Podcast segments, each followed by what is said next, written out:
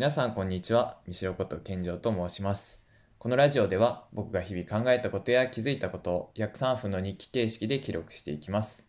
よければ最後までお付き合いください。最近固めの話が続いたので、今日はちょっと緩めにとある友人とのエピソードについて振り返ってみたいと思います。あれは高校3年生の時でした。ある男友達に誕生日プレゼントをあげました。え特に理由はなかったんですけど、友達に突然変わったプレゼントをあげるブームがたまたま自分の中で来てたので、彼はポケモンが好きだったから、ポケモンカードのパックをあげました。それで数ヶ月経って自分の誕生日が来たんですけど、自分には何もお返しがなく、おめでとうの言葉すらなかった。で、その頃は受験とかが近づいていて忙しかったのもあったんですけど、えそれでもちょっと残念な気持ちだったんで、1週間ぐらい経ってから、つい彼に、この前誕生日だったんだけど知ってたって言ってしまいました。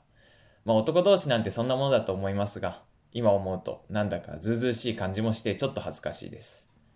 けど、僕は今でも人の誕生日はできるだけ祝ってあげたいなって思っています。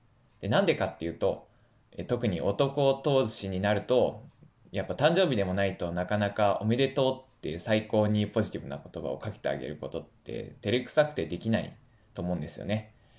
だからこそ誕生日をみんなからおめでとう、いつも仲良くしてくれてありがとうって伝えられるような素晴らしい日にできればいいなって思うんです。おめでとうって言われて嬉しくない人はいないと思うんですよ。自分が心からつながっている親友であればなおさらそうだと思います。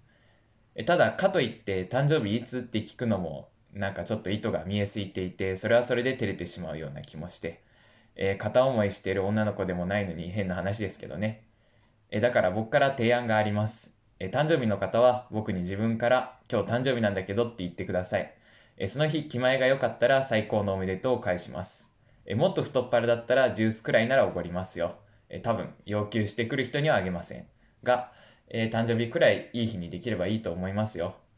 えちなみに彼は約1年経ってからちゃんとお返ししてくれました。え嬉しかったです。そしてさらにビッグニュースなのは彼は今日誕生日なんですよね。えーここで晴れやかな気持ちでいようと思います。誕生日おめでとう。えー今日はうまくまとまってましたかね？少しでも皆さんが何かを考えるきっかけになっていれば幸いです。それでは皆さん、良い一日をお過ごしください。では、また明日。